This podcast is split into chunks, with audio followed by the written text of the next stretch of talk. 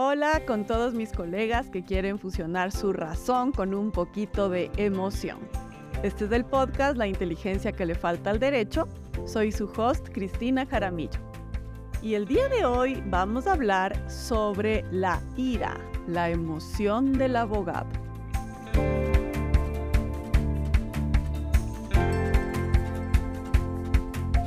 Bueno, estoy segura que el solo título podrá eh, traer muchos, muchos pensamientos y muchas emociones encontradas. ¿Por qué estamos diciendo que la ira es la emoción del abogado? Y les voy a explicar. Vamos a, a ver un poco cuál es el concepto de la ira, qué mensaje nos trae y cómo efectivamente es una gran manera de poder ejercer nuestra profesión, conectarnos con la ira. Primero quiero que recordemos que la emoción es la energía que me lleva a la acción.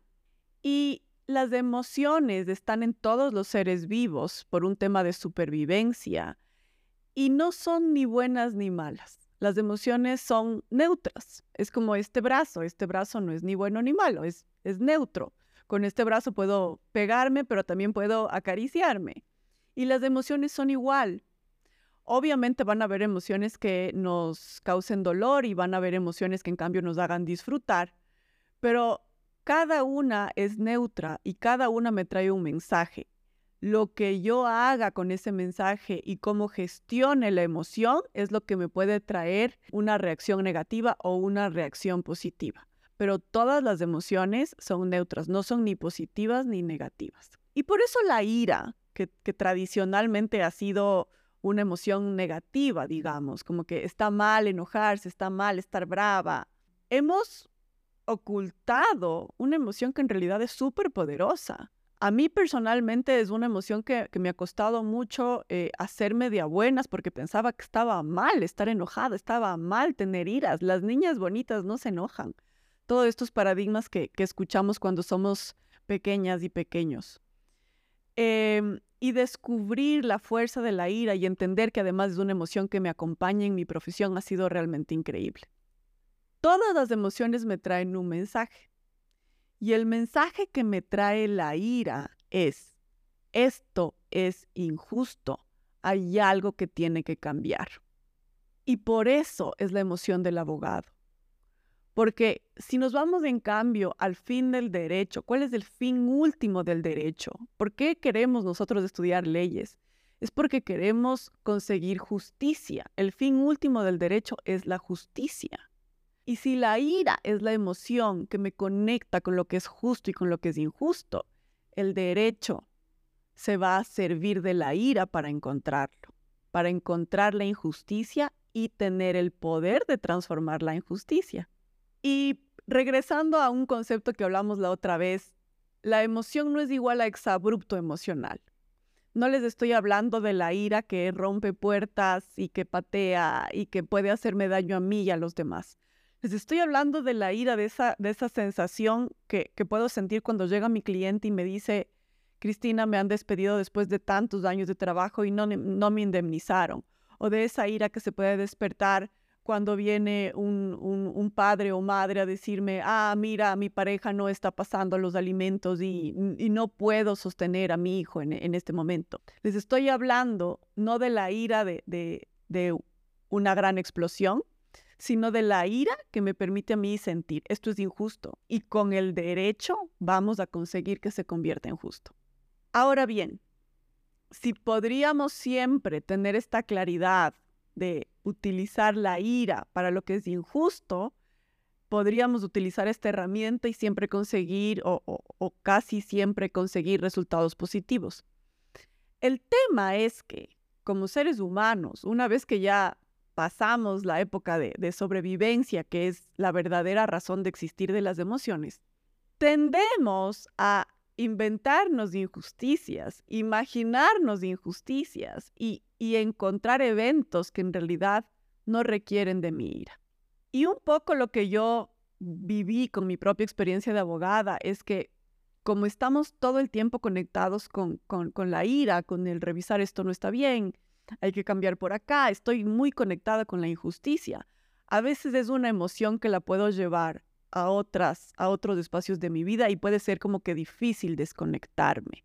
Podría ser como que mi vida se convierte como que en un campo de batalla y, y todo lo que veo es injusto y todo me despierta ira. El camarero que se demora con el café me despierta ira, mis hijas que no hicieron los deberes me despiertan iras, todo empieza a despertarme iras. Y ese puede ser un exceso de esta emoción que generalmente está muy conectada con nosotras las abogadas y los abogados. Y por eso espero que con esta información podamos comprender un poco más cómo podemos usarla de manera eficiente. Para comprender la ira tenemos que ver primero de dónde viene y luego ver a dónde va. Si quiero ver la ira de dónde viene, debería despertarse siempre a través de un evento que es injusto. Y esta es la ira natural que le va a servir al abogado. Esto es injusto y tiene que cambiar. El caso de mi cliente, algún tema legislativo, si, si tenemos otro tipo de roles. Pero la ira también se despierta cuando las cosas no salen como yo quiero. La ira también se despierta cuando siento un ataque a mi ego. Y en estos dos ejemplos que les traigo, es cuando podemos empezar a sobreutilizar la ira y empezar a causar daños a nuestras relaciones con nosotros mismos y con los demás. ¿Cuántas veces queremos tener todo bajo control y, y, queremos tener además la razón y que todo salga como yo quiero? Y cuando las cosas no salen como yo quiero, enseguida me conecto con la ira porque no está bien. No acepto la incertidumbre, no acepto que yo no puedo controlar o manejar al resto de personas que están a mi alrededor. Incluso si estoy hablando de mi equipo de trabajo, mi rol como líder es inspirarles, convocarles, eh, pero no puedo manejarles, no soy un titiretero que puedo estar manejando 100% a todo el mundo. Entonces, cuando mi ira se despierta mucho por el no están saliendo las cosas como yo quiero, tengo que empezar a revisarlo porque me puede estar trayendo problemas. En este punto siempre es importante recordar que hay cosas que están bajo nuestro control y otras que no. Aceptar que la mayoría de cosas en el mundo y en la vida no están bajo mi control. Todo lo que es externo, otras personas, otras situaciones, la naturaleza, no está bajo mi control. Y lo que sí puedo controlar y gestionar son mis pensamientos, mis emociones y mis acciones.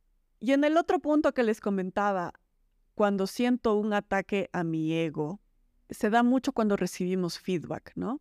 Ya sea un feedback formal o informal. Cuando alguien nos dice, ah, no me gustó cómo hiciste este contrato, no me gustó cómo realizaste este alegato, ah, estás llegando otra vez tarde a la oficina, cualquier cosa. Nuestra reacción inmediata es, ah, me da iras, me puedo quejar, puedo rebatir, porque siento un ataque a mi ego. ¿ya? No es que esto sea justo o injusto, porque la otra persona puede estar viendo algo que yo no veo y, yo tal vez no me estoy dando cuenta que sí hay algo en mi actitud, en mi eficiencia, en mi conocimiento, en mi trabajo que puede mejorar. Pero como mi reacción automática es cualquier ataque a mi ego está mal, tengo que defenderme, esto me puede hacer daño, puedo efectivamente caer en la ira. Y en lugar de recibir el feedback, el comentario, bien intencionado o mal intencionado, automáticamente me pongo en posición de defensa y en posición de ataque. Recordemos que las emociones son energía y la ira es una emoción que trae un montón de energía. Imagínense que es, es esta emoción que eh, en otras épocas nos ayudaba a sobrevivir, nos ayudaba a atacar, nos ayudaba a matar. El otro día veía esta serie de zombies y, efectivamente ahí uno ve cómo personas, mujeres, niños, niñas, cuando se conectaban con la ira de, me, viene a atacar este monstruo, efectivamente encontraban esta fuerza para, para pelear de vuelta. Eso, para eso está la ira originalmente, por eso es una energía tan poderosa. En este punto, la ira puede esconderse o la ira puede expresarse. Si yo escondo mi ira, que muchas veces pasa, mm, yo recuerdo muchos ejemplos de mi vida en los cuales me aguanté las iras porque no estaba bien tener iras, ¿no? y te aguantas las iras de un chiste machista y te aguantas las iras de, un chiste racista y un montón de cosas porque no, no, no vale quedar mal, no vale hacer problemas. Y como dice la canción de Jorge Dressler, nada se pierde, todo se transforma. Esa ira que me trago no desaparece, se transforma, me duele. Puede convertirse luego en tristeza, en, tristeza de por qué no me pude defender o por qué no le pude defender a tal persona. Puede convertirse en ira hacia mí misma, porque luego ya no me da iras con la persona que hizo un mal comentario, me da iras conmigo por no haber sido capaz de defenderme o de defender a alguien más. Y por eso es importante encontrar este equilibrio para poder comprender cómo puedo expresar mi ira y, no esconderla, taparla, porque me puede hacer daño. Pero en el otro extremo está la expresión total de la ira en la cual podemos tener también muchos retos.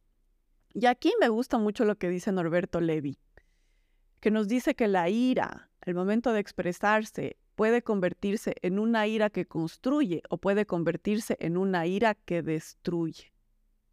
Y tradicionalmente la que más conocemos o pensamos cuando pensamos en la ira es la ira que destruye. Porque por lo que vemos en la televisión, por lo que a veces hemos visto de peleas mal llevadas, es esa ira en la cual yo me conecto con mi dolor y con las ganas de hacerte doler a ti también, lo cual se llama venganza, como cuando yo me conecto con esas ganas de que a ti también te duela como a mí me está doliendo. Y en esta ira que destruye, a veces incluso puedo guiarla hacia, no hacia la persona que, que provocó la ira. Puedo estar luego reaccionando frente a mi familia, frente a otro cliente, frente a alguien de mi equipo por algo que me pasó con otra persona en otro momento. Ese es el mayor peligro de la ira que destruye, que a veces la cargamos y la llevamos a otros espacios, a otros momentos, a otras personas. Por otro lado, tenemos la ira que construye. Y la ira que construye para mí es como la indemnización de daños y perjuicios. Porque si efectivamente hay una injusticia, ¿ya?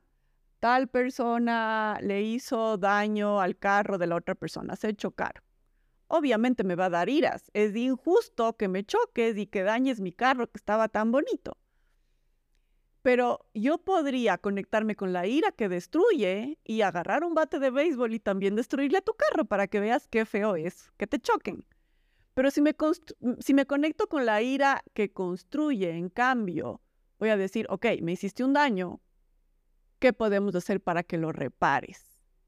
Y en ese momento yo dirijo mi ira a construir. Ok, vamos a llegar a un acuerdo, vamos a ir a, tu mecánica, vamos a, corregir esto, tú vas a correr con todos los gastos y además me vas a pedir disculpas por haberme chocado. Y en ese momento construyo, no destruyo. Y utilizo la ira, utilizo esa fuerza de ponerme firme, de reclamar mi posición, de avisar que existieron daños y de exigir la reparación. La misma emoción, pero tiene dos vías diferentes de escape. Esta es la ira, la emoción que me conecta con lo que es justo y lo que es injusto. La emoción que si puedo me puede ayudar a construir y a cambiar lo que necesitamos cambiar. Eh, no solo en la sociedad, en, mi vida personal, en mi vida profesional, en, mis procesos, en mis procedimientos, en mis relaciones la energía que me puede ayudar a construir y a cambiar. Y mm, solo les quiero dejar estas dos preguntas que, les puede ayudar a gestionar mejor su ira cada vez que, que sientan esa, esa rabia interna. Y la primera es, ¿cuál es la injusticia? Cuando se despierta esa ira y no estoy segura si es un ataque a mi ego, si tal vez es fuera de control, realmente preguntarme, ¿cuál es la injusticia? para ver si es realmente injusticia o, si son otros, otros temas los que están ahí. Y la otra pregunta es, ok, tengo iras, ¿qué voy a hacer con esta energía? ¿Mi reacción va a buscar construir o mi reacción va a buscar destruir? Les invito a que sigan escuchando mi podcast y que lo compartan También que me sigan en mis redes. En Instagram soy Cris Roma, en LinkedIn Cristina Jaramillo.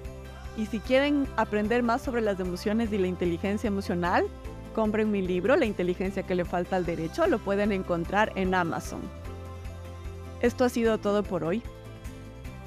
Recordemos que el derecho está cargado de emociones y que siempre va a ser mejor conocerlas que ignorarlas.